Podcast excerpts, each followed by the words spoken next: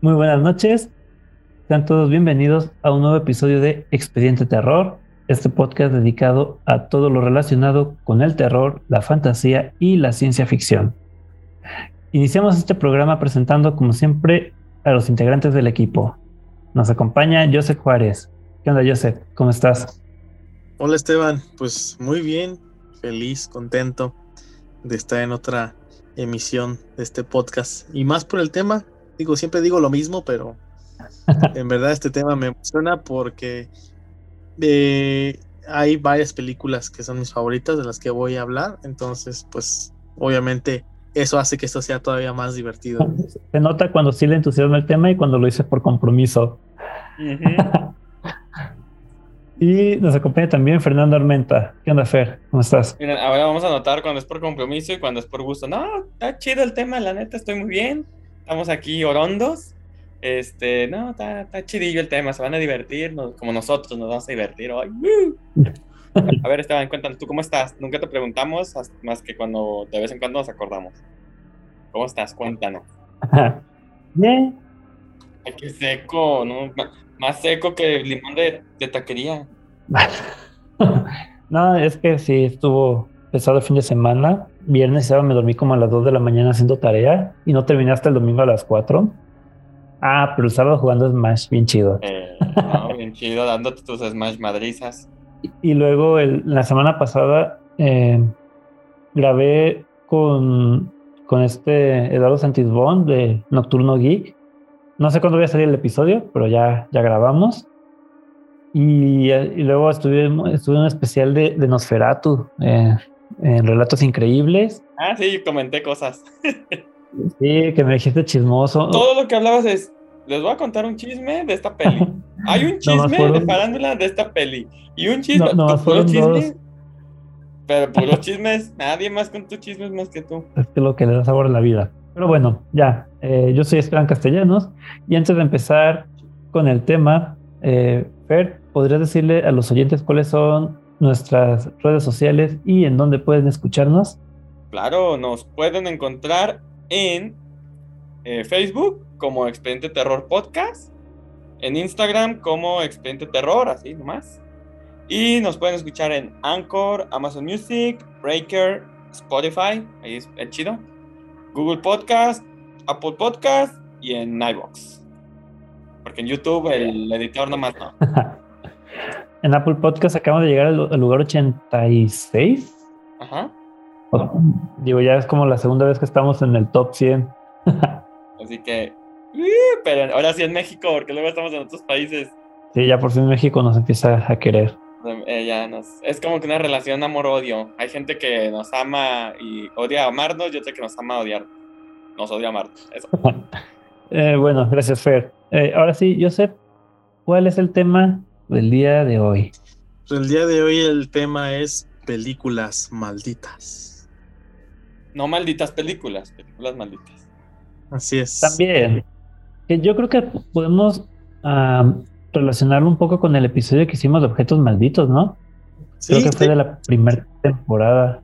De hecho, varias películas que voy a hablar, en algún momento hablamos de, de ellas y, y lo curioso es que tengo como la ligera noción de haber hablado precisamente algo del tema de la maldición que tenían algunas de ellas, ¿no? Pero sí, es un hecho que hay por ahí varias películas que despiertan un cierto eh, de morbo en torno a ellas por todo el tipo de sucesos que, que sucedieron, este, ya sea durante su rodación, o, bueno, durante, perdón, durante su grabación, o incluso por las cosas que pasaron posteriormente eh, a su estreno, ¿no? Y que estaban relacionados, pues obviamente, a la, misma cinta.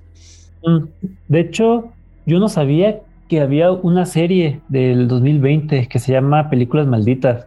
Y ah, cada capítulo trata de una. Este, me, enteré el, fin de semana y luego me, puse a ver em, en, YouTube unos videos de, de la historia del terror, que también es otra serie dije, ah, pues vamos a buscar a ver en cuánto sale para comprarla.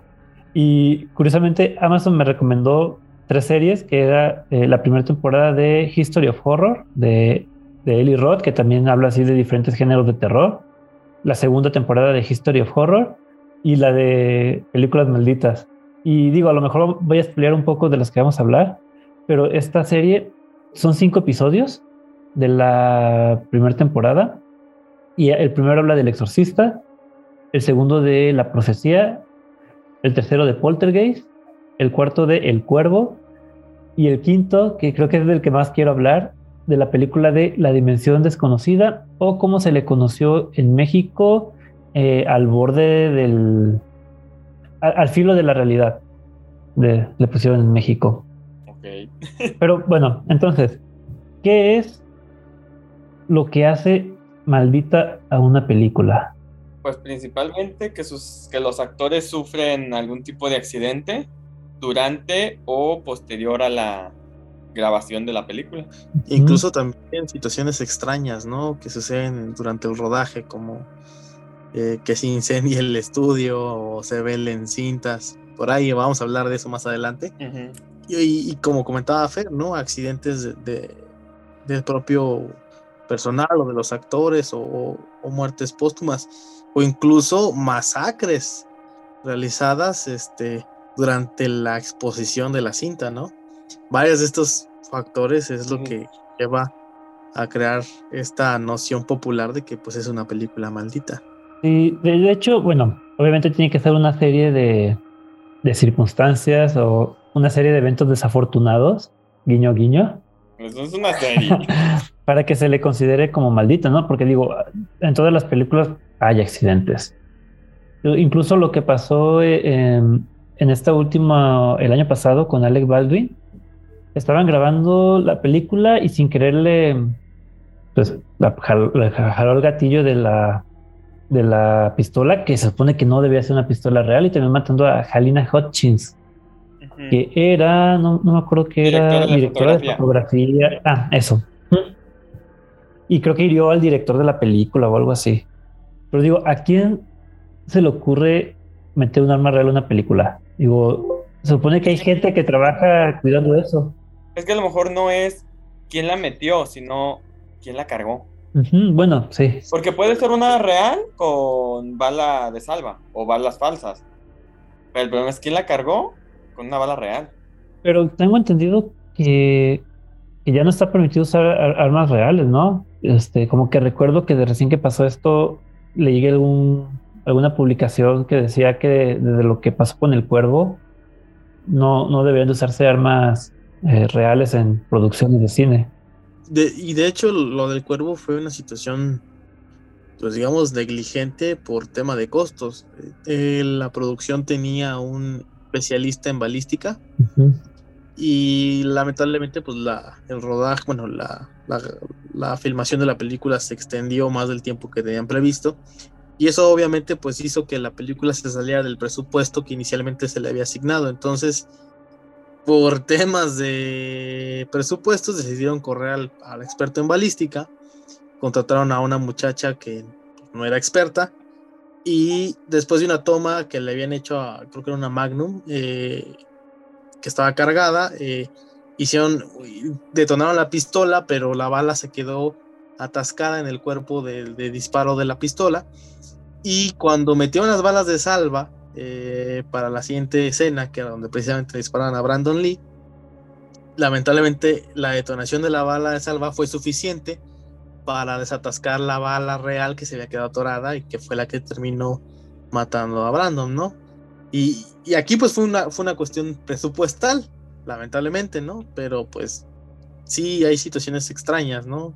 creo que se había prohibido utilizar armas reales o, por lo menos que estuvieran cargadas. No, no estoy tan, tan seguro de qué fue, por lo menos en la ley estadounidense, que fue lo que se, se legisló para, para evitar este tipo de accidentes. Y, bueno, digo, esa es una eh, de las causas por las que se podría considerar maldita una película.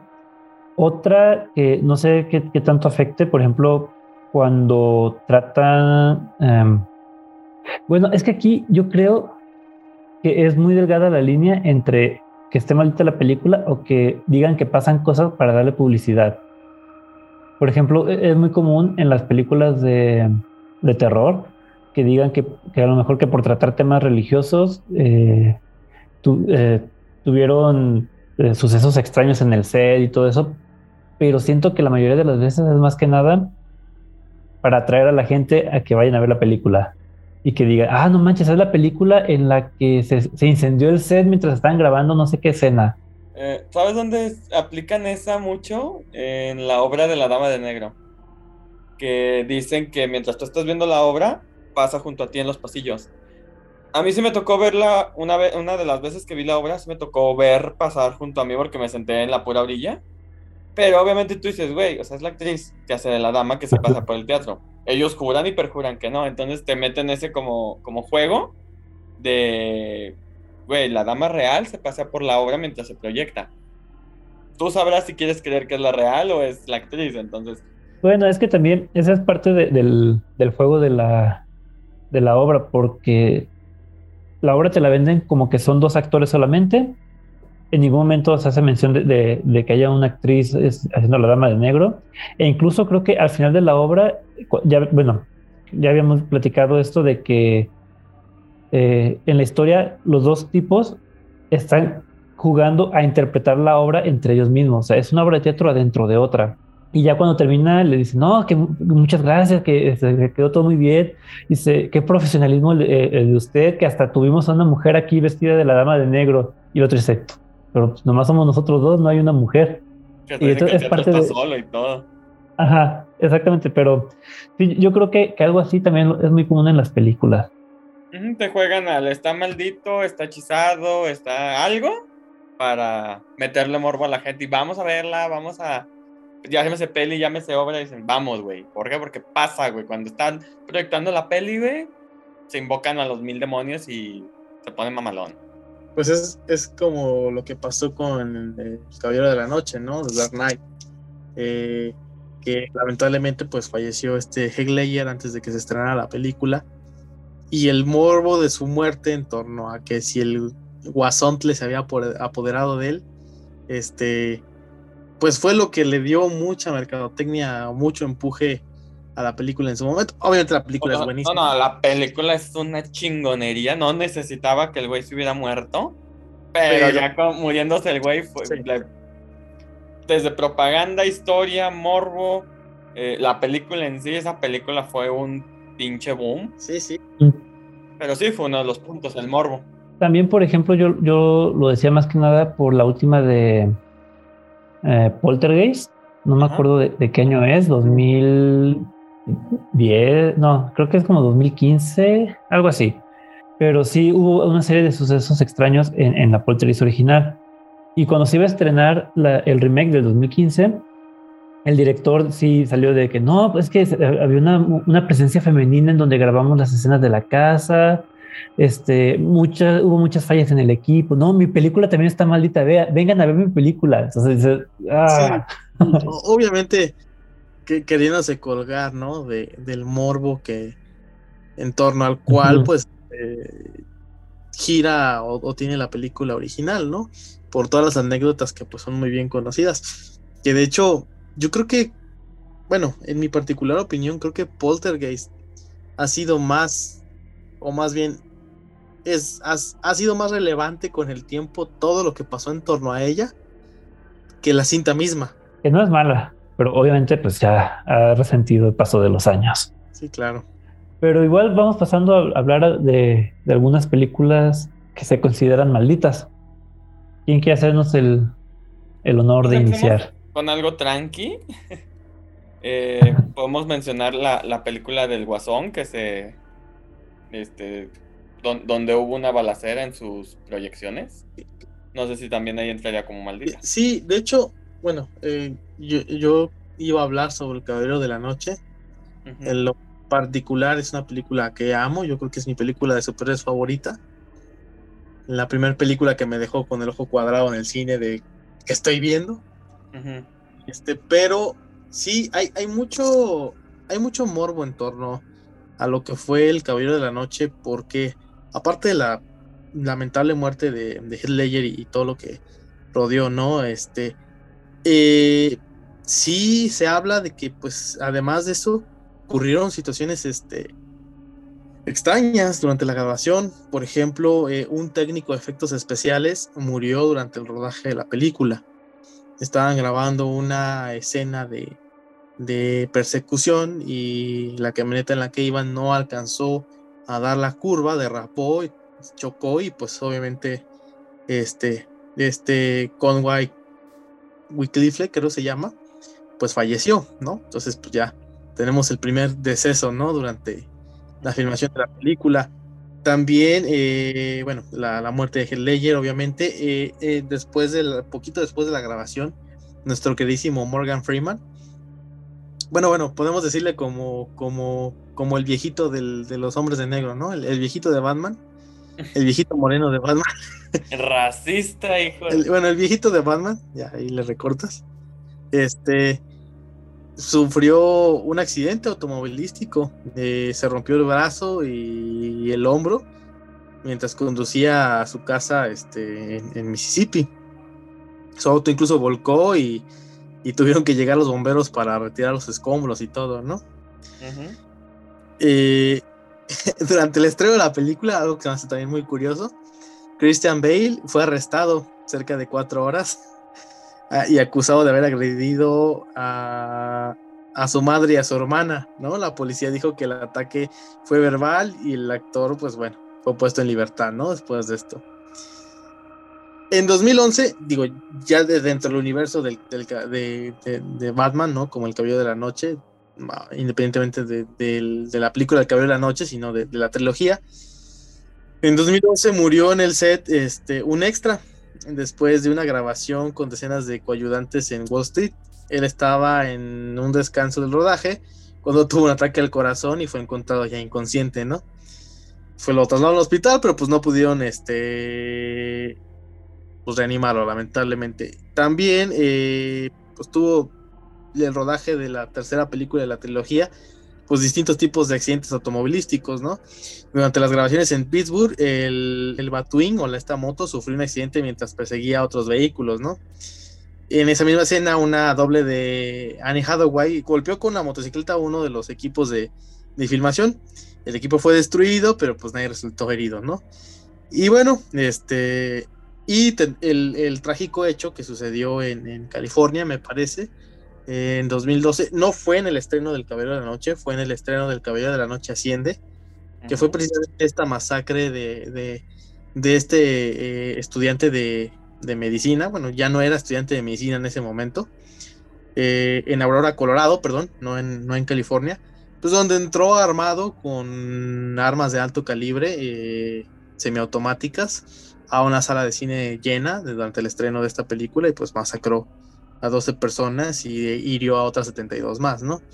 Entonces, este, pues obviamente muchos de esos trágicos en torno a la filmación de las últimas dos películas del Caballero de la Noche y pues por eso se le considera una película maldita. Y el más importante, bueno, yo creo que el de la masacre junto con este el más importante, pues la super teoría esta de que que estoy omitiendo un punto importante la persona, este, el, este, estudiante de medicina que, hizo la masacre, eh, se identificó o las razones que él dio para haber hecho la masacre es porque él decía que él era el Joker. De hecho, tenía eh, el cabello pintado de naranja y causó una controversia, ¿no? ya saben esto de que los videojuegos violentos, las películas violentas, qué tanta influencia pueden tener este tipo de comportamientos. Los Nintendos. Los, los Nintendos. Los Pikachu y los Cocoons los cocoons. Entonces, este, eh, pues obviamente todo el misterio o esta aura como extraña que rodea al personaje del Joker, ¿no? Por sus características, pues de que es un villano, pero al mismo tiempo es al, pues, esto del ser payaso y que a la vez es terrorífico y, estar como demente, pues juega, juega, un papel importante en el morbo que, que generan todos esos acontecimientos, porque pues también en el caso de Headlayer, pues obviamente eh, se rumoraba, ¿no? Que, que, él había quedado tocado por el hecho de interpretar a este personaje y que el personaje básicamente se había apoderado de, de, de él y, y, que pues en un intento de librarse pues se había suicidado, ¿no? Era la, la, la gran leyenda que, el, el, rumor que surgía. Que bueno, sí es importante hablar que, que los métodos de Heath Ledger para alcanzar el nivel de interpretación del Joker fueron bastante extremos. Creo que se encerró en un cuarto a oscuras durante un mes.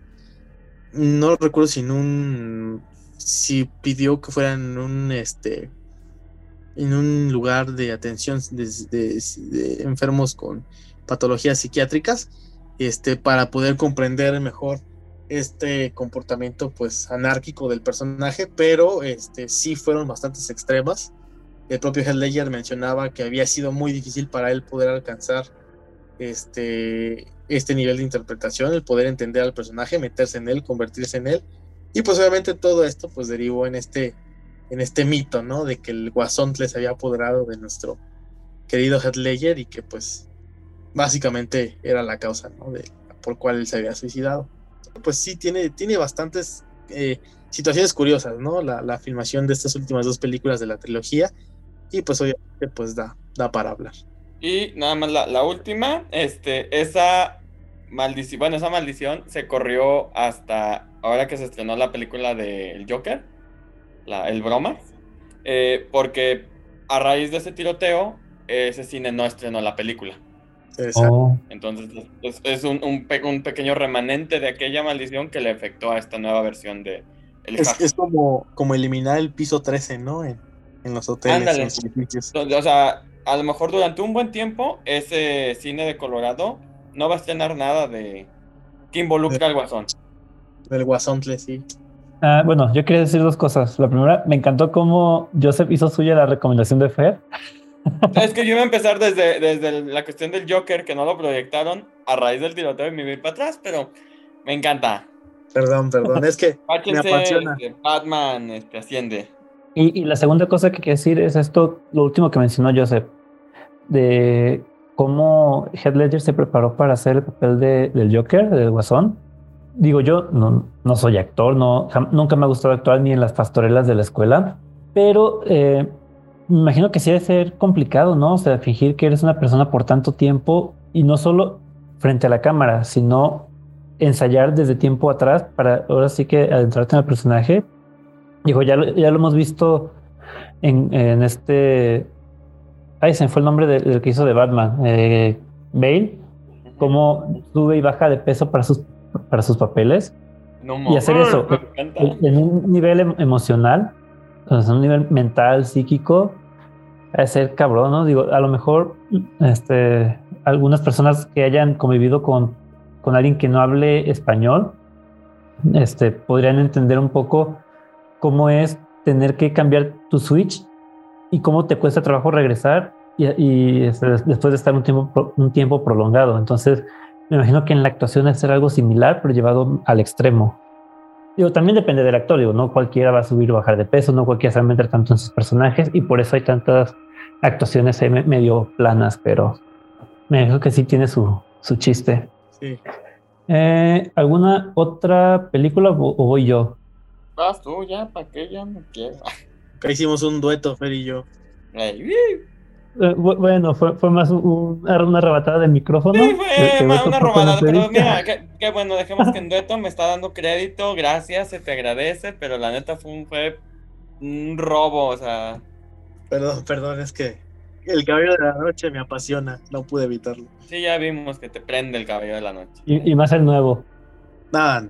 Y más el nuevo que Dicen que salió en Crepúsculo, no sé, no me consta. Es muy buena película, ¿eh? a, la, a la audiencia es muy buena película, la recomiendo. Es completamente diferente a todo lo que hemos visto de Batman. Está bastante buena y creo que Robert Pattinson lo hace bastante bien. Hasta cierto punto traía un, un, una mala fama esa película por el actor. Cosa rara porque ha hecho muchas películas buenas después de Crepúsculo. Sí, sí, sí, sí. Y, y es buen actor y todo, pero obviamente todos lo recuerdan porque brilla. Y de ahí agarraron a la fama. El Diablo a todas horas y El Faro fueron muy buenos trabajos de este cuarto. Y bueno, eh, cambiando un poco de, película, a mí me gustaría hablar de El bebé de Rosemary. Ah. Que creo que es de mis películas favoritas de. No, no, no, de, posesión, pero sí como de sectas de este de que está embarazada y quiere, y a cambio de la fama del marido ofrece al bebé que va a tener su esposa. Y pues bueno, acá hay tres principales tragedias que ocurrieron a personas que participaron en la producción de esta película. Eh, primero tenemos que al compositor de, la banda sonora, Christophe Comeda, murió por una caída. Después tenemos que el productor William Castles eh, sufrió de cálculos renales y tuvo que ser eh, hospitalizado y se salvó ahora sí que de, milagro porque estaba en verdad muy muy grave. Pero yo creo que la, desgracia o la catástrofe más grande la, la, sufrió el director, este Roman Polanski, porque su esposa Sharon Tate estaba embarazada y fue asesinada por la familia de Charles Manson.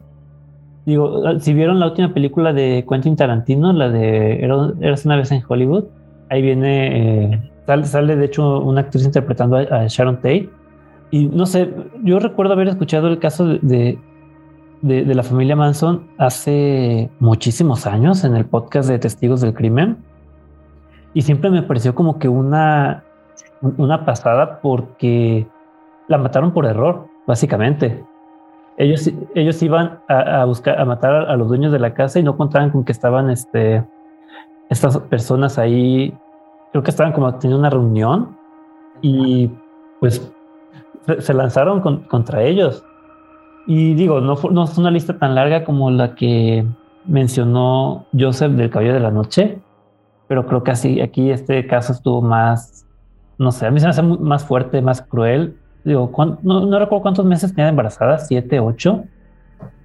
Y me acuerdo cuando se estrenó la película de Tarantino, la, hermana de, Sharon Tate dijo que le gustó cómo interpretaron a, su hermana y creo que, mencionó que, fue este, agradable, bonito volverla a escuchar aunque, fuera interpretada por otra actriz.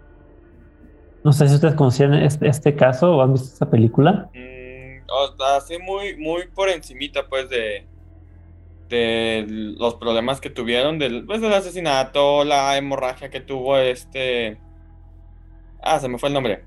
Pero después de la caída de este... Christoph, no, sé cómo se pronuncia. el compositor. Eh, comeda, Comeda, dejémosle en Comeda. Este, por la hemorragia cerebral, pues, pero así a detalle, no, la verdad no. Pero qué mal pedo que creo que también ha sido una película que se ha vuelto con el tiempo más trascendente por todos los acontecimientos en torno a ella que por el filme mismo, ¿no?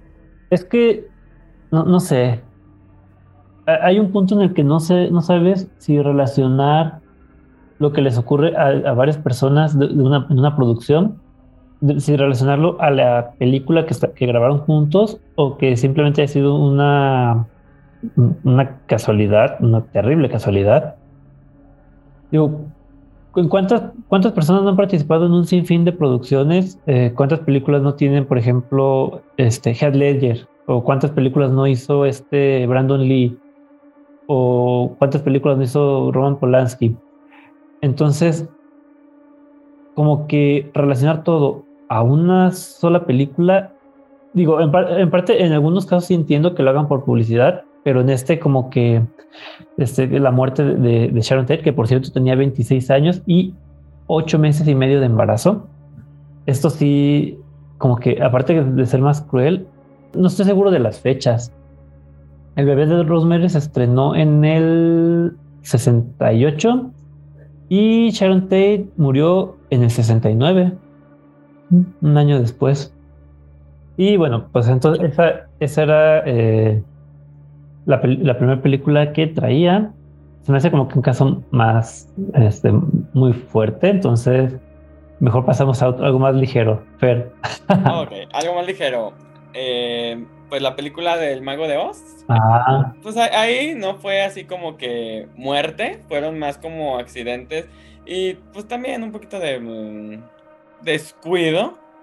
Eh, por ejemplo, está el caso del, del hombre de Ojalata, eh, Body Epson, cuando estaban haciendo las pruebas de maquillaje de, de aluminio, eh, pues le causó este, falla respiratoria que lo llevó al hospital varios días, mm. mientras se utilizó un reemplazo, pero pues esto fue de que... Es que quién chingados mete aluminio en maquillaje. Eran tiempos distintos. Eh, otro caso, por ejemplo, también relacionado al maquillaje fue el, de eh, Margaret Hamilton, que interpretó a la bruja malvada del oeste. En sus efectos, pues utilizan chispas, pequeñas explosiones que pues prendieron el maquillaje, lo que le ocasionó pues quemaduras desde moderadas a graves en manos y caras. Cosa que también su, su doble de acción también sufrió. Cosa curiosa, no sé por qué necesitan doble de acción en ese tipo de películas, pero bueno.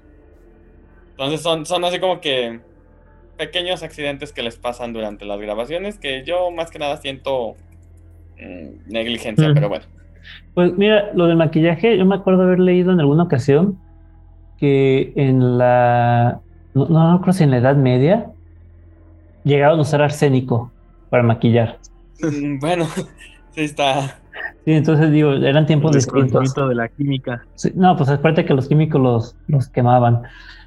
Pero sí, esto fue en el 1939, creo, me parece. De hecho, es una película muy vieja. Yo no. Yo iba a decir reciente y ya se dice una película muy vieja. No, no, no. Es, que es relativo. Es, relativo, pero eh, a lo mejor si lo comparamos con el gran acervo de películas este, existentes, probablemente pues sí es bastante vieja. Yo cuando precisamente investigando el tema vi que el Mago de Oz tenía varias controversias y vi el año de su filmación, bueno, de de su exhibición más bien, me sorprendí, no, no creí que fuera tan vieja. Honestamente, a mí nunca me gustó el Mago de Oz. A mí sí me gusta. Ni a mí, pero es de esas películas que inevitablemente terminas viendo por una u otra razón, ¿no? Yo le agarré gusto y conocí la historia cuando empecé a ver Once Upon a Time. Porque me encantó el personaje de la bruja malvada del oeste. La, la amé maldita. Chiquita bebé le mando un beso. Y a Dorothy la hicieron lesbiana, entonces es otro pedo. No, bueno, si quieren ver este, así que lo relativo del tiempo, la película de Blancanieves y los siete enanos de Disney es dos años más vieja que El Mago de Oz. Es de 30. Eso es lo que hicieron también que, que, parte del maquillaje de ella era maquillaje real en el dibujo, ¿no? Ah, sí, las, las mejillas de Blancanieves. Para que vean. Las chapitas.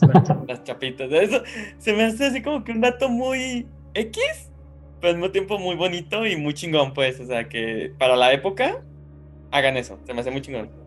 Ok, también creo que estaba la leyenda del de, que, según eso, uno de los enanos ahorcó en, en el set de El Mago de Oz y que sale en, en el fondo de, de, una toma. Que no, no, sé qué tan cierto sea, eh, he visto muchos videos desmintiéndolo, pero lo que sí se nota es que no es lo mismo ver una versión de baja calidad de algún VHS de hace 20, 30 años, bueno, 20 no, más de 30 años, a ver la versión en Blu-ray o 4K, porque sí se notan diferencias en las escenas. La silueta que se ve en la versión este, de baja calidad no coincide con lo que se ve en la versión en Blu-ray. Entonces ahí tengo mi duda de si en verdad pasó y lo están ocultando o si simplemente pues, fue una ilusión óptica debido a la baja calidad. Que, lo que nunca me quedó claro es, eh, a ver, el, el pobre eh, tipo se suicidó y decidieron continuar filmando o no se habían dado cuenta de que se había suicidado hasta que terminaron de filmar. Yo creo que no se habían dado cuenta. Posiblemente no te cortaron. Y, Ay, ¿qué es eso? Puta madre, es un güey colgado. Ya está la escena grabada. La juegan con que, ah, ya está grabada. Yo, pensé que habían hecho un Paul Logan, pero no. Entonces no. No, a lo mejor también por tiempos, por costos, no, pues, pues no regrabamos, al cabo no se nota, no se distinguen. O, a lo mejor también, por ejemplo, notificar ese tipo de cosas sería parar la producción por quién sabe cuántos días. Porque entre investigación, policía, mejor ya al final reportamos. Mira, si, recuerdo una noticia de hace relativamente poco en México de una mujer que falleció en una tienda en Liverpool y la sacaron para que no cerraran la tienda. Cierto, no, no vamos a decir de dónde, pero ya quemaste la marca, pero sí. Liverpool patrocínanos. No. Desaparecidos al día siguiente. Eh, ¿Algo más del Mago de Oz? Fer. Pues que no me gusta, pero ya te... Y sueña, ría, crece, sigue soñando. Ah, no, ¿verdad? No, ese mago de Oz no. No, ese mago de Oz. no. Pues el, el- el disco de la ciudad de los árboles está bueno, está, está, está pegajosillas las rolas, pero de la película ya nada. Eh, vas, Joseph. Otra película que se considere maldita. Ya, ya había hablado de esta película en el pasado, no recuerdo en qué programa, y acabo de mencionarlo al principio de este episodio. Eh, hablo de ella porque para mí es muy importante. Una, me gusta mucho la película, me parece una joyita. Este, es una gran adaptación del cómic. Y aparte, por lo que representa el artista, más que nada por su papá, porque soy muy fan del papá de él, o de lo que fue el papá de él. Hablo de El Cuervo, Brandon Lee.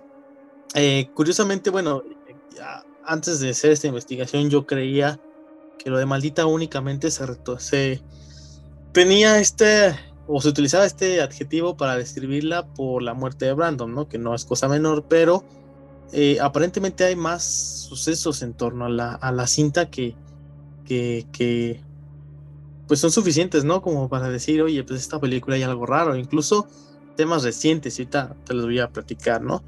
Eh, se habla que durante la filmación de, de, esta película, eh, pues también hubo otra muerte, ¿no? Eh, un miembro del equipo se electrocutó preparando los, de, los, los, decorados. Uno de los publicistas sufrió un grave accidente de tráfico y estuvo pues, prácticamente en terapia intensiva, ¿no? Al borde de, de la muerte. Y en una, parte de la filmación, una tormenta destruyó parte del, del- del set y dejó enfermo a la mitad del staff, ¿no? Pues ahí vemos cómo, cómo hay otras cosas pues en torno a la película que de por sí hay que decirlo. La película para la época pues era bastante oscura y, y hablar sobre un tipo que regresa eh, a la vida después de la muerte y que es este estereotipo de hombre de, de- metal y así todo, pues se causaba bastante morbo, ¿no? Eh, incluso hace poco, en 2018, quisieron hacer un remake de la película.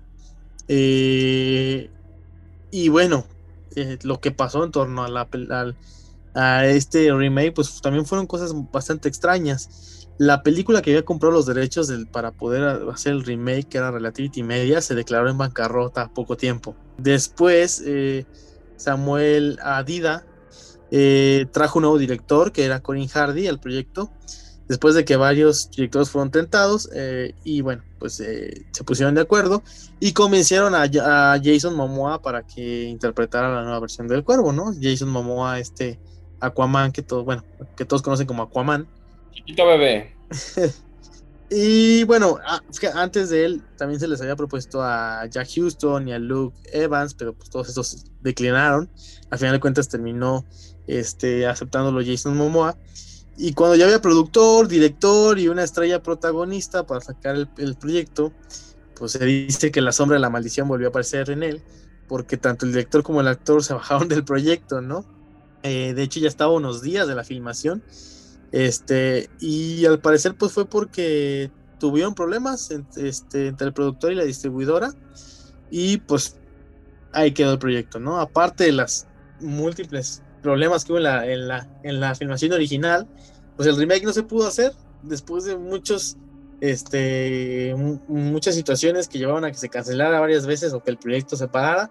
Al fin, cuando ya parecía que todas las, las condiciones estaban puestas, pues terminó valiendo, ¿no? Y obviamente, pues la muerte de, Brandon Lee, que tengo que mencionar eh, que curiosamente la muerte de Brandon eh, trae un antecedente con la muerte de su papá Bruce Lee, ¿no? Este famoso actor de artes marciales que fue el pionero en el, en el cine de, de artes marciales a nivel mundial. Se decía que cuando Bruce nació, mm, Bruce Lee nació en San Francisco, sus papás este, estaban de gira con la ópera china cantonesa. La madre era católica, curiosamente. Este, era una mujer muy supersticiosa. Y cuando Bruce nace, eh, eh, los papás de él tenían miedo porque eh, aparentemente el papá de Bruce Lee había sido maldecido tiempo atrás eh, y, la maldición decía que todo hombre primogénito, o más bien todo hombre mayor de su descendencia, iba a morir joven hasta la tercera generación. Entonces, mm, temerosos de que esta maldición fuese a ser real. incluso le pusieron a Bruce un nombre de femenino en chino, este, para tratar de, de, digamos que de burlar a la muerte o a la maldición. Creo que la maldición se conoce entre el fandom de Bruce Lee como la maldición del dragón. Este, entonces eh, se le puso, se le puso como pequeño fénix, ¿no? En, chino. Eh, pero al final la enfermera del hospital, pues para no tener problemas con el registro, terminó poniéndole el nombre de Bruce, ¿no? Eh, curiosamente, los papás de Bruce Lee, anterior a Bruce Lee, habían tenido un niño que había muerto de bebé, murió a los pocos meses de, haber este, venido al mundo, y Bruce Lee murió a la edad de 32 años. Curiosamente, Brandon Lee murió a la edad de 31 años. Entonces se cree que la maldición del dragón, pues fue realmente, bueno, el, gran rumor que la maldición del dragón fue realmente lo que terminó matando a Brandon Lee y no tanto la maldición de la película del cuervo en sí mismo, ¿no? Hay todo ahí, un universo ahí y toda una serie de mitos y rumores, pero este, la verdad es que la película del cuervo es bastante buena, es muy oscura y y, pues sí, ¿no? También esto ayuda mucho a alimentar el, mito en torno a ella misma. Por cierto, en la película de, de Quentin Tarantino, la de Eres en Hollywood, también sale eh, como personaje Bruce Lee, pero lo ponen de una manera muy... Es una falta de respeto total. ¿Sí? Sí. no sé, a mí se me hace que sí era así. Pero bueno, mientras la hermana de Sharon Tate le gustó ver a su hermana en pantalla, a, la familia de, Bruce Lee no les agradó tanto verlo ahí. No, pues qué delicadito. No, fue, una, falta de respeto. Delicadito, delicadito. Muchos estamos de acuerdo con eso. Y eso de, de que la película esté maldita y que se bajaron del, del barco Jason Momoa y el, y el director, creo que dijiste. Sí. Eh, me recuerda, no sé si llegaron a ver uno de una película, bueno, no película, un guion, porque nunca se grabó la película, que se llamaba Atuk. Ya lo habías mencionado, creo, ¿no? suena, sí. Es una película que nunca se filmó porque los cuatro actores que habían considerado para hacerlo de protagonistas se fueron muriendo uno por uno. sí, lo, vi en algún video en YouTube hace ya algunos años y no me acordaba. Esta película se pensaba hacer en, a inicios de los 80 y seleccionaron a un actor llamado John Belushi, que murió eh, a los 33 años en, 1982, este, porque hizo un cóctel, entre comillas, llamado Speedball, que era cocaína y heroína, y pues falleció. Después seleccionaron a otro actor llamado Sam Kinison, que murió en 1992 en un accidente de coche Después quisieron retomar la película y contrataron al actor John Candy, que murió en el 94 por un fallo cardíaco. Y después quisieron volver a, revivir la película y contrataron a Chris Farley, que murió en el 97 por una sobredosis de cocaína y morfina. No, ya, ya nadie se iba a postular al, puesto. No, pues no, digo que se te muera uno, lo entiendo. Dos, tal vez, pero cuatro. Y antes de grabar la película, todos. No sé, ya suena sospechoso. Eso sí lo consideraría maldición. Eso ya, eso es maldición a otro nivel. Sí, y pues eso lo, que estaba contando Joseph de, de, Jason Momoa, yo digo, a lo mejor se salió por, por si las dudas. Por si las moscas, sí. Sí, no voy a hacer de ¿Qué hubo o ha habido, intentaron hacer películas, secuelas del cuervo y no pasó nada con los protagonistas, ¿no? Películas que no son tan buenas como la original. Y pues, ahí a lo mejor culió de más Jason Momoa. Es que a lo mejor era eh, maldición solamente de la primera entrega. Ya sé. ¿Pero te vas a arriesgar? Luego hay otras que sí se arrastran por toda la saga, como la de Poltergeist. Sí. Este. Ah, ¿Quién sigue? Yo, yo, mis, mis, mister. a ver, Fer levantó la mano. Ok, eh, ¿puedo ir al baño? no. Ah, ok, entonces, este, La Pasión de Cristo. Muy interesante. Aquella película del 2004, dirigida por Mel Gibson y protagonizada por, se me fue el nombre del güey, eh, Jim Caviezel, Caviezel.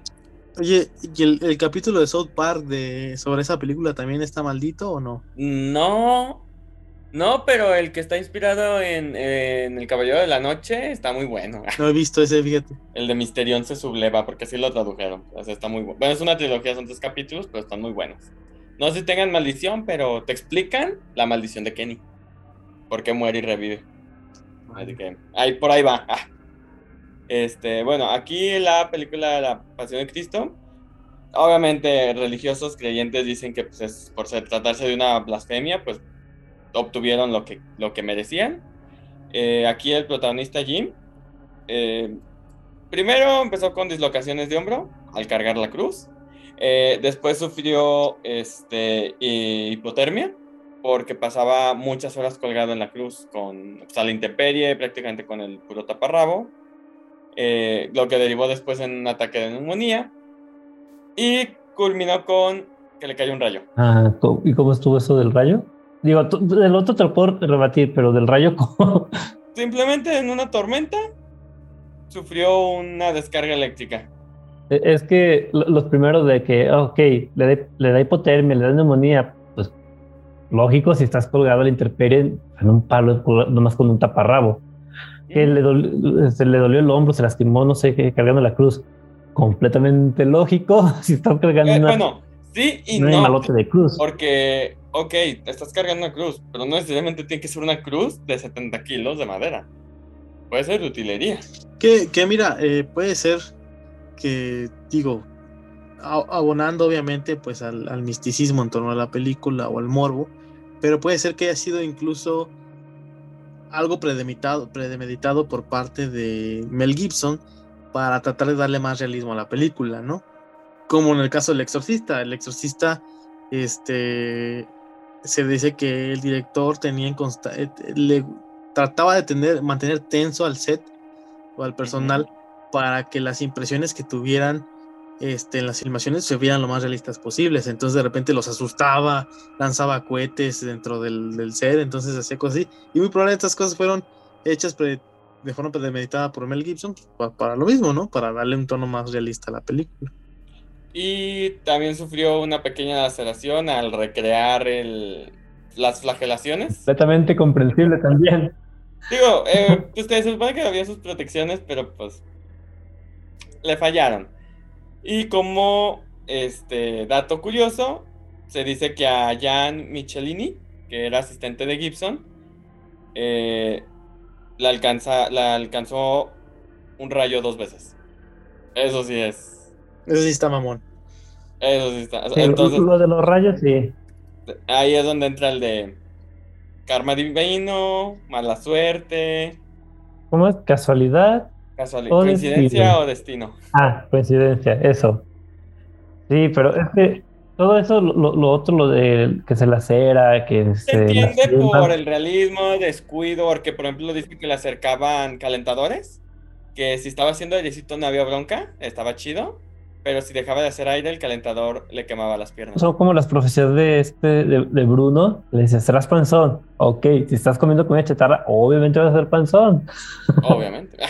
este, pero pues, unos dicen que es el, el caso moderno de la Torre de Babel que Dios no quiere que se haga y te manda señales, pero nos vale madre. Es que no creo, ¿eh? pues la película de Blasfema no tiene nada, o sea, al contrario, enaltece la figura de Cristo, realmente no le mm, Pues sí, tiene algunos cambios en, en los evangelios mínimos, pero pues tú bien sabes que cualquier tipo de representación bíblica mm, rara vez es bien vista por la iglesia, aunque sea según las escrituras, rara vez es bien vista, entonces. Hay un monopolio ahí. Sí, o sea, si no lo patrocinó la iglesia, no me gusta, es blasfema, no la veas, te vas a ir al infierno y los gays van a montar tiranosaurios y conquistar el mundo, todo eso. Sí. Pero véanla, está chida, la neta.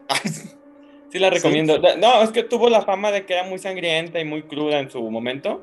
De hecho, me acuerdo que en mi casa no dejaban ver a nadie que fuera menor de edad. Pero está chida. Es la película gore más taquillera de todos los tiempos, yo creo.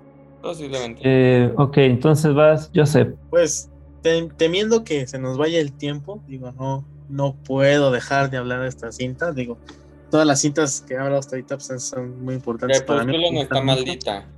Este sí, de hecho, pues ve, arruinó la carrera artística de casi todos los que participaron en ella. Pocos se han salvado. Es Oribela y ya. Y el otro se salvó por estar mamadillo, pero. El Taylor Lautner no ha hecho nada más en su vida, yo creo. No. Modelar hasta que engordó. No, hizo como dos películas después de Crepúsculo y ya, hasta ahí quedó. Y es que se encastilló en un tipo de personaje. El mamadillo. Sí, o sea, de que si no se quitaba la camisa no vendía. Y el muy culero no quiso hacer la segunda de Shark Boy y Lava Girl. Muy mal. Muy mal de su parte. Sí, está maldito. Sí, está maldita. Ok, te la valgo. No, obviamente hablo, creo que ha hablado muchas veces esta película. Pues no, puedo, no puede faltar en este reencuentro. Esta película hermosa de los setentas que vi de muy chico. Es el exorcista, ¿no? Chulada de cinta, la amo. Bueno, es raro decir que amas algo así, pero bueno, el punto es que esta película, al igual que Poltergeist, está llena de sucesos extraños en torno a ella, muertes, incendios, lesiones, muchas cosas, ¿no? Incluso durante el rodaje de la película, eh, la productora tomó varias decisiones pues preocupada porque pues, realmente no sabían qué estaba pasando, ¿no? Eh, como les comentaba, eh, durante el film, la filmación de la película, un set que ya estaba listo para el rodaje, pues incendió aparentemente de la nada y hizo que la, cinta se retrasara seis semanas para poder tener nuevamente la filmación, ¿no? Eh, otras cosas muy extrañas que pasaron es que se velaron rollos sin razón aparente, o sea, de repente eh, escenas ya filmadas y contenido que ya tenían preparado, pues de repente lo perdían porque se velaba de, la nada, ¿no? Eh, personas afines a círculos satánicos presionaron al realizador para que abandonara el proyecto, ¿no? Para que no se realizara la, película, lo cual me parece muy curioso, eh, no cómo estas personas se identificaron o llegaban o cuáles eran sus motivos. No, no entiendo. Y incluso por el otro lado, la Iglesia Católica, digo, de lo que estábamos hablando con la Pasión de Cristo, pues reprobó muchos de los pasajes del guion por su tono blasfemo. Y pues y pues obviamente este, estuvo en contra de la, realización del, mismo, ¿no? Yo creo que se han de haber infartado cuando Linda Blade toma el crucifijo y se hace ahí unas estimulaciones, ¿no? Y bueno, este también pues hubo bastantes accidentes laborales que llegaron a involucrar a técnicos del rodaje. Eh, en cuanto a las muertes, ¿no? Las muertes, pues una de las primeras tragedias que pasó fue que el abuelo de Linda Blade este, se falleció durante el inicio del rodaje de la película, lo cual pues dejó a Linda Blair bastante desanimada. Sin embargo, pues la chiquilla, mis respetos, este, porque pues no era un papel sencillo, era algo bastante más para la época. Decidió a seguir rodando. También el actor irlandés Jack McGorran, no sé si lo pronuncié bien, este, pues falleció falleció antes de poder rodar la escena en la que iba a ser asesinado por, por Regan Magnell, o sea, por esta Lina Blade. Y por último, la actriz Basiliki Ma Mailarios este, consiguió aparecer en su última escena, este, en la que el padre Damien Carras sueña con ella vestida de negro en un sueño muy conmovedor, pero pues muere, ¿no? Muere antes de que esto pase. Ella es la mamá de, del padre Carras murió este, poco después del rodaje. Este, todo este tipo de eventos pues hizo que el director de las, de las escenas pues llamara a un sacerdote para que bendijera la, la el, set de rodaje del filme, ¿no? Eh, y obviamente pues eh, otros, otros fenómenos, ¿no? El hecho de que, por ejemplo, eh, el director para mantener el, mayor realismo en la película posible, pues como les comentaba anteriormente, ¿no? Eh, trataba de mantener un ambiente tenso en los actores. De hecho, las escenas que se ven del frío, del aliento saliendo de los, de los, de los actores, es real. La película se filmó dentro de un frigorífico. El director lanzaba cohetes y mantenía a los actores tensos para que sus expresiones fueran más realistas.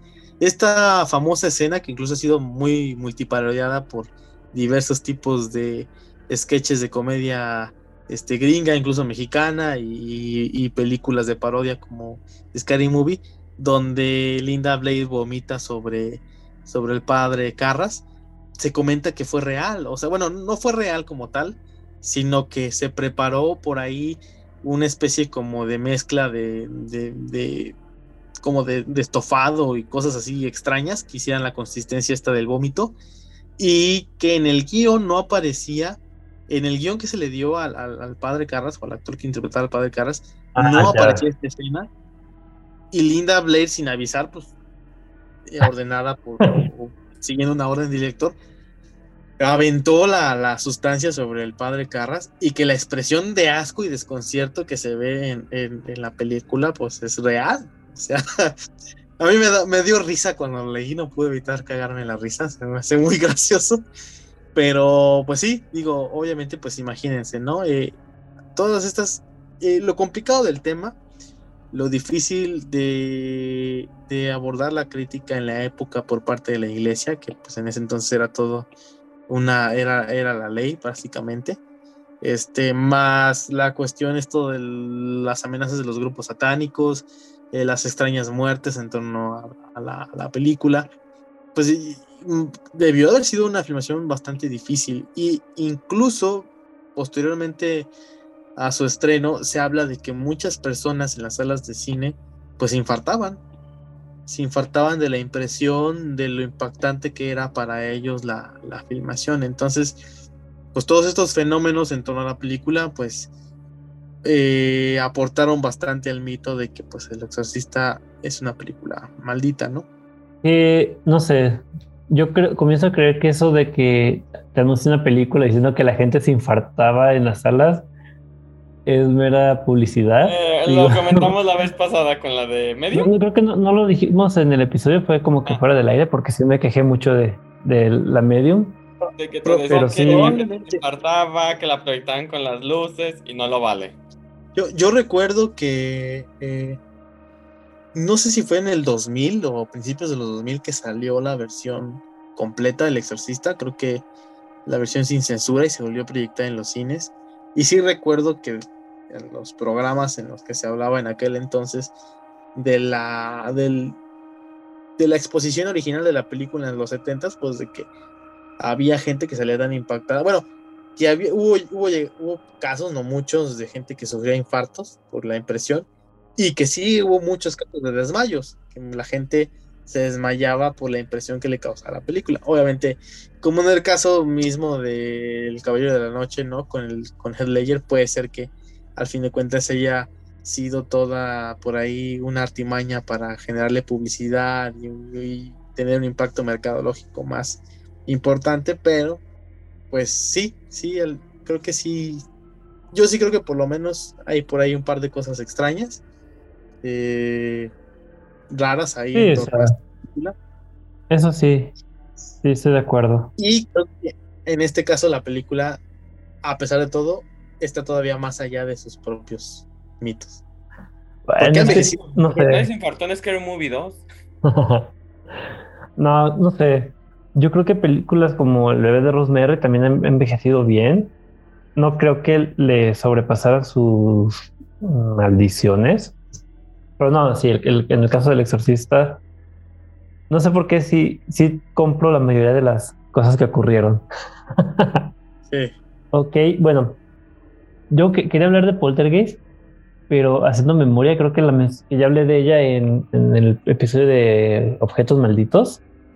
No sé si en objetos, posesiones, algo ah, por ahí, creo que le hemos mencionado varias veces. Ajá, entonces pues no, no voy a mencionar porque sí, este, de Poltergeist tengo toda este, dos páginas que escribí de, de la maldición, pero quiero mencionar una que jamás había mencionado en este, en este podcast y que es de mis series que más eh, he disfrutado.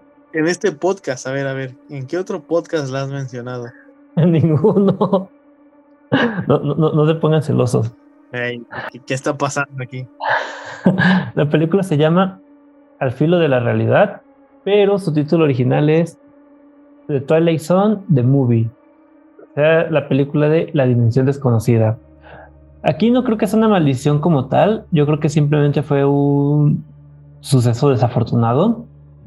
Eh, me acuerdo hace muchísimos años que estaba viendo la tele con mi familia y pasaron una noticia de, de un accidente que había ocurrido en un, en, un set de filmación, creo, no era de, ese año, era más bien como que recordando, seguro pasó algo en alguna otra película y, y con motivo de eso estuvieron recordando este, lo, que había ocurrido, así como accidentes en, los sets.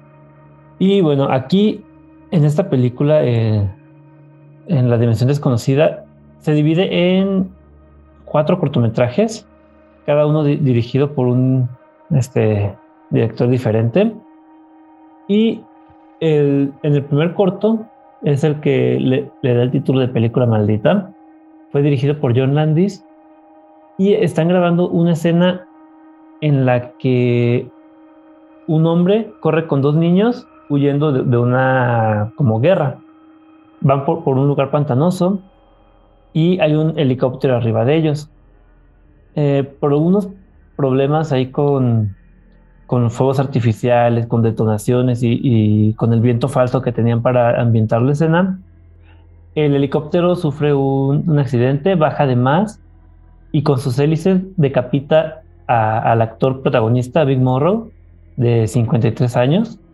Decapita también a uno de los niños que iban eh, con este señor, de no, no, sé si al de 7 o al de 6 años, y al otro niño lo aplasta al momento de caer el helicóptero. Aquí el detalle fue que los niños estaban contratados de manera ilegal, eran niños asiáticos. Y sí recuerdo, hay, videos en YouTube en los que se ve el momento en el que cae el, helicóptero. Yo no creo que fuera una película maldita, porque fue un suceso aislado, pero sí, digo, son algo completamente desafortunado que no debería de pasar. Y creo que es algo que, que, tenía ganas de mencionar, aunque no fuera, bueno, sí es impactante, pero que aunque no fuera una, maldición como tal, porque La Dimensión Desconocida es una de esas series que yo creo que tienen que ver al menos una vez en la vida, aunque sea este, una serie viejita, creo que tiene muchos capítulos muy interesantes, es como el Black Mirror de los 60 y el hecho de que pasara eso, pues sí le, le, quita un poco de puntos a la película. Digo, porque pues, no, no, solo terminaron con la vida de un actor, sino pues, dos niños que no tienen nada que estar haciendo ahí. Sí, qué trágico. y luego, les paso el video. Voy a decir si lo, si lo encuentro en YouTube y, y, lo ponemos en la página. Entonces, eh, una última película maldita, Fer. Pues mira, al igual que la Pasión de Cristo, esta yo siento que fue más por, güey, se veía venir. Pero es una película que fue producida por Noel Marshall después del Exorcista. Fue producida, dirigida, este, actuada, escrita y todo por él. Eh, se llama Roar. Es del. Ay, se me fue el, año del 81. 1981. Eh, esta película está enfocada en convivencia con leones. Y ya desde ahí empezamos mal. Obviamente, al tener animales salvajes en, eh, en el set, pues no los pueden controlar como tal. Ocasionaron al menos 70 ataques de los que se tienen registrados. Eh, uno de, los más notorios fue al director de fotografía, Jan de Bond, que le arrancó gran parte del cuero cabelludo a la parte de atrás este, y le provocó gangrena. Otro caso fue de, Melanie Griffin, eh, que era una niña en aquella época, que es que, era, que es la hija de su en ese entonces esposa. Y pues el león la, atacó, sufrió, este, tuvo que tener al menos 100 puntadas y una reconstrucción facial, porque de plano se la, se la acabó. A esto se le suman pues más este, pequeños accidentes, mordidas que sufrió el mismo, este, el mismo director, el mismo Marshall, en las que en algunas tuvo que ir al hospital porque le generaba gangrena, porque necesitaba puntos, por mil y un, más este, detalles. Está, por ejemplo, el caso de un elefante que también lastimó eh, eh, la pierna de, eh, si, no si no mal no recuerdo, la esposa de, de, la que fue en aquel momento su esposa de Marshall. Y más aparte, su tiempo de filmación y de producción se alargó ya que iba a ser de tres meses, se alargó hasta cinco años. Y de los 6 millones de dólares iniciales que iba a costar, pues terminó costando 17 millones, que pues salió de la, del bolsillo de, la pareja. Y nomás para rematar, recaudó solo 2 millones al momento de estrenar. Así que fue un desmadre total. De hecho, hay personas que aún lo adjudicaban a la maldición del exorcista por ser el mismo, el mismo productor, director y protagonista. Y otros nada más simplemente lo toman como un eh, berrinche al ego que se salió de control. O sea, a huevo, a huevo hay que hacerla así y así. Me valen más los animales, me valen más los accidentes, o me valen más de cuánto estoy, estoy gastando. Entonces, pues consecuencias de un berrinche. No, no lo dudaría, o sea, sus métodos son bastante cuestionables, ¿no? Pero no lo valen. Siento que, que hay una fina línea entre profesionalismo o, eh, que sean excéntricos y ya que te vayas al, al, ego. Sí, claro. Sí, bueno. Luego, luego se nota que es una película que él quería hacer a fuerzas. Sí. Digo, para que él, la produjera, la dirigiera, la escribiera y la actuara, ya es demasiado. Y creo que siempre hay que evaluar, ¿no? Cuando son condiciones que puedes controlar, estoy de acuerdo, ¿no? Del frigorífico y estas cosas, pero ya el involucrar animales salvajes y el nivel de riesgo tan alto, pues no, definitivamente Oye, para el punto de que a tu hijastra le tuvieron que reconstruir la cara y se dice que quedó grabado en video y eh, por ahí anda. Porque los demás accidentes fueron de está pasando para o no pasaba mientras grabaciones. Pero ese fue, ah, ok, acción. Y el león como que entendió, trágatela. Y quedó grabado.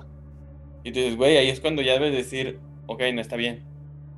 A lo mejor si a mí me muerden y todo, no hay bronca. Pero si ya estoy viendo que se están chingando, a mi esposa, a mi esposa, a mínimo 70 accidentes, no mames. qué terrible. Porque mira, por ejemplo, en, El Cuervo, el metraje en donde estaba filmada la escena en donde muere Brandon por, el, por la bala, y bueno, las autoridades obviamente lo utilizaron como como este, evidencia de lo que pasó, ¿no? Hicieron su análisis en torno a ella.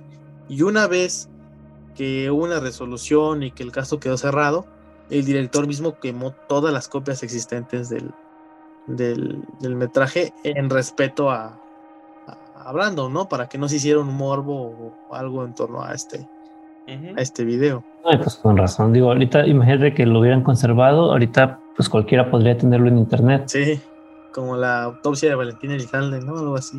Ah, ¿existe?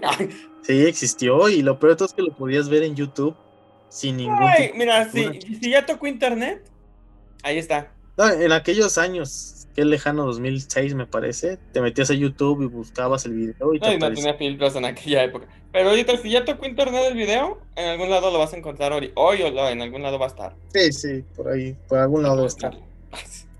Pero bueno, Vean Roar. No vean Roar, está muy mala. Eh, la estaba buscando y me salió que está disponible en Amazon Prime, pero creo que solo en Estados Unidos o, en algún otro país porque aquí no está, no la veo. Qué feo. Y deseamos que Blim tiene contenido feo.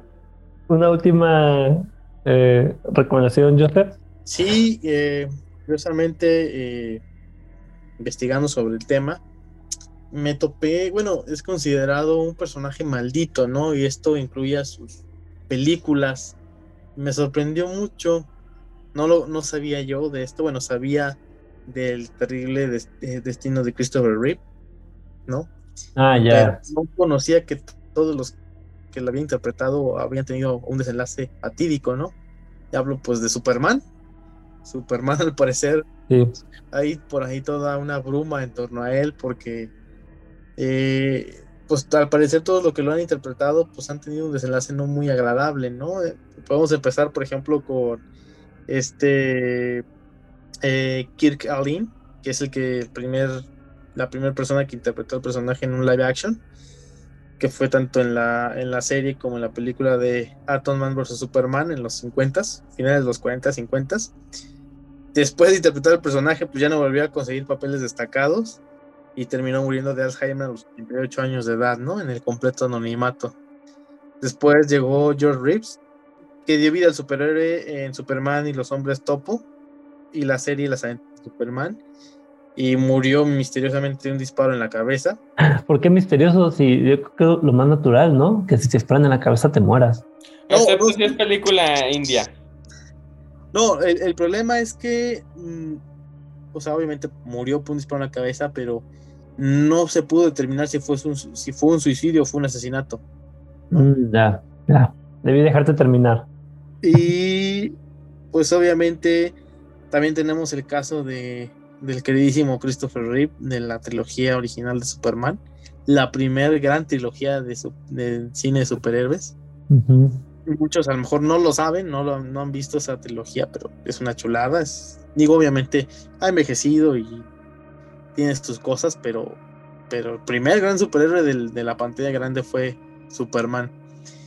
Este, y bueno, eh, pues todos sabemos, ¿no? Eh, que, pues lamentablemente Christopher Reeve eh, sufrió un accidente cuando montaba a caballo que lo dejó atado en una silla de ruedas. Él falleció hace poco, bueno, no hace poco, creo que hace unos que 8 o 7 años más o menos. El tiempo es relativo. Es relativo, sí. A los 50 años tras entrar, en coma por un paro cardíaco.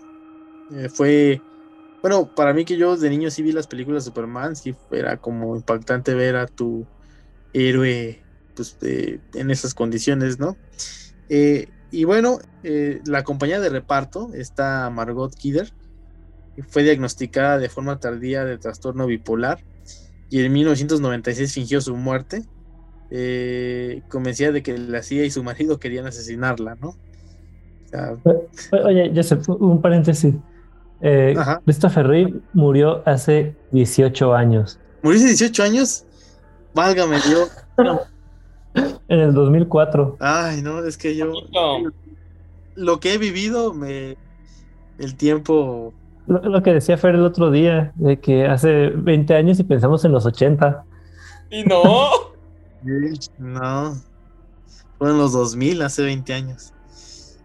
Pero bueno, al parecer, eh, tanto Den, Den, Kine y Brandon Root, Den Kine fue este famoso actor que interpretó a Superman en la serie de los noventas, Las aventuras de Superman.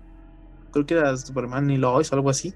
Y Brandon Root, que fue el que interpretó a Superman, que creo que es este, es Cristo, ¿no? De la Pasión de Cristo. Es el mismo actor, ¿no? No, mm, no creo. No creo porque creo que este Fer dijo que era ah, Jim no sé qué. Sí, tenía un nombrecito raro. Bueno, estoy divagando.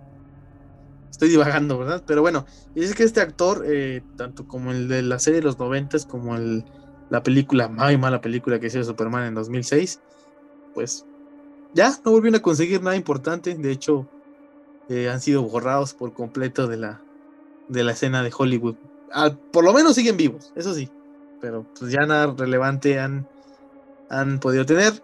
El que al parecer se ha salvado de toda maldición hasta el día de hoy, pues es este Henry Cavill, que pues ni se ha muerto y pues sí es un actor exitoso y pues todo el mundo se lo quiere echar, hasta los que mm. son...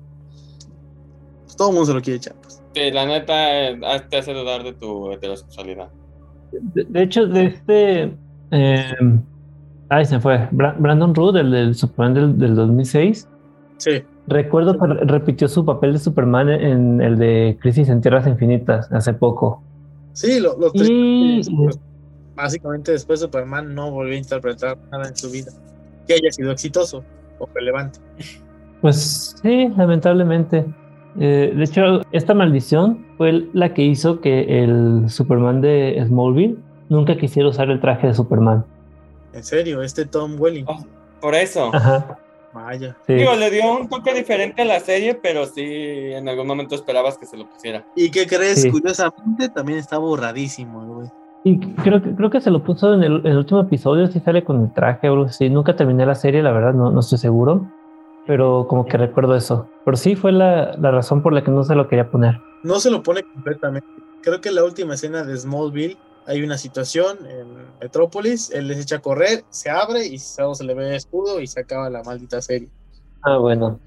Sí, porque digo también, eh, no sé, viéndolo desde el punto de vista de Warner o de DC, si estás haciendo una serie de Superman, lo más probable es que en algún punto quieras que tu superhéroe, tu protagonista, use el traje de Superman. ¿Sí? Y el hecho de que no quisiera por, por, lo de la maldición, pues sí, está, está fuerte. Que, que mira, que incluso podríamos hablar de que eh, si bien Henry Cavill no ha tenido consecuencias, pues sí podríamos hablar de todo lo desafortunado que ha sido, eh, pues a nivel comercial Superman. Sí, y era lo mejor de la Liga de la Justicia. Y exactamente, y a pesar de que él me parece un excelente Superman. Y ahorita el que está haciendo campaña para, para ser Superman es el doble, el, que salió en la serie de, Peacemaker, que es spoiler si no lo han visto. es que es la última escena del último capítulo. De que salen Aquaman. Flash, Superman. Pero creo que los únicos que se ven es a Momoa y a Flash, ¿no? Sí. sí, porque Superman es otro actor, la Mujer Maravilla también es alguien más, pero pues bueno. Hashtag, spoilers. Ya sé, perdón. y yo creo que ya viene siendo hora de, de despedirnos. Unas últimas palabras, Joseph. Pues nada, de nuevo agradecer a los escuchas por aguantarnos una semana más. Espero que les haya gustado el podcast del día de hoy. Creo que hoy nos divertimos bastante hablando de estas películas con aura ahí misteriosa en torno a lo que pasó con ellas. Eh, gracias por el apoyo, que nos ha ido bastante bien y pues eh, nos vemos. Bueno, no nos vemos. Nos escuchan en ah. Oye, películas con auras misteriosas o con terribles métodos de marketing. También, también. Eh, unas últimas palabras, Fer. pues agradecer a nuestros escuchas, la neta, que lleguemos al 86 en Podcast México, la neta, qué chingón. Bueno, también que lleguemos a otros países, pero pues somos de México. Y la neta, yo les mando un pinche abrazo con agarrón de nalga al que lo quiera recibir, a todos nuestros escuchas, porque la neta no estaríamos y no seguiríamos si no fuera por ustedes. Entonces, un besito, un abrazo con agarrón de nalga y muchísimas gracias. Y aquí andamos la siguiente semana, porque es final de temporada, pero para que nos escuchen. Cierto, ya la próxima semana es el último episodio de esta temporada y nos damos unas merecidas vacaciones. Al menos un mes. Al menos un mes. Y rápido, porque si no me va a madrear. Este, yo le, yo necesito mandar un pequeño saludo porque si no, sí me regaña la, la maldita. Este. A. Eh, es, es, terapeuta, pero es una gran amiga. Eh, Karen Abigail Chapa. Un saludito porque la amo y si no me golpea. Eso no es amor, amiga, date cuenta. yo amo a esa chiquita bebé, pero me golpea haciendo la salud. Ok, sí, bueno, ya dijeron todo. Eh, yo soy Fair, ya estuvimos en el puesto 86 de, de, la categoría de ocio en Apple Podcast México. Hace 15 días en el puesto 50 de Apple Podcast España. Ya también en Perú, Guatemala y no me acuerdo qué otro país. Nicaragua, no me acuerdo. Algo así. ¿no? También. Pero bueno, siempre es un, placer ver, ver eso. Eh, les recordamos que pueden encontrarnos como Expediente Terror en Anchor, Spotify, Apple Podcasts, Amazon Music, iBox, eh, YouTube a veces, o en su plataforma de preferencia todos los sábados en punto de las 8 de la noche. Y los invitamos a seguirnos en nuestras redes sociales, ya saben, Facebook Expediente Terror Podcast y en Instagram Expediente Terror no más, sin el no más. Y finalizamos este episodio con una frase de la película Poltergeist de Top Hooper, que es irónico porque no la mencionamos, pero bueno. Dice, no hay muerte, solo es una transición a una esfera diferente de la conciencia. Yo soy Esteban Castellanos y esto fue Expediente Terror. Buenas noches.